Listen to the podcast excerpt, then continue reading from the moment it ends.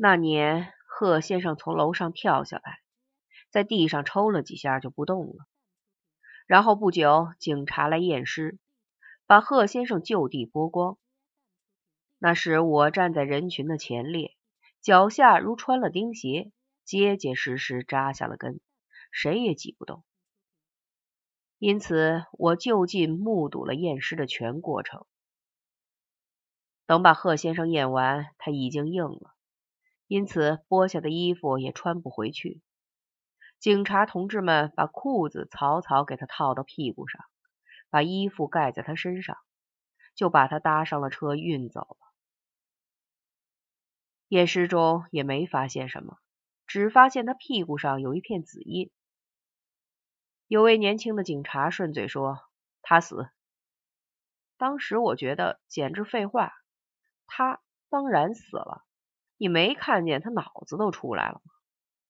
然后马上想到这可能是术语，回去一查词书，果然是的。那位小警察也没什么证据说是他死，只不过那么多人瞪着眼看着，屁股上那么大一片淤伤，又黑又紫，不说点啥不好。最后结论当然是自杀。其实打在屁股上，不伤筋骨不害命，还是相当人道的。后来和贺先生关在一起的刘老先生出来，别人问他是谁打的，他也说不太清楚，因为谁想起来都去打两下，只单单把凤师傅点了出来，倒不说他打得狠，只说他戴黑皮手套，拎根橡皮管子，一边打一边摸。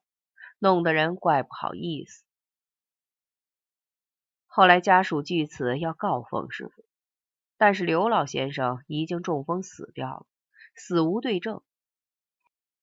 贺先生死的情形就是这样。对此，我有一个结论，觉得犯不上和凤师傅为难，因为不管怎么说，他也不是个大坏蛋。闹了一回红卫兵，他干这点坏事。不算多。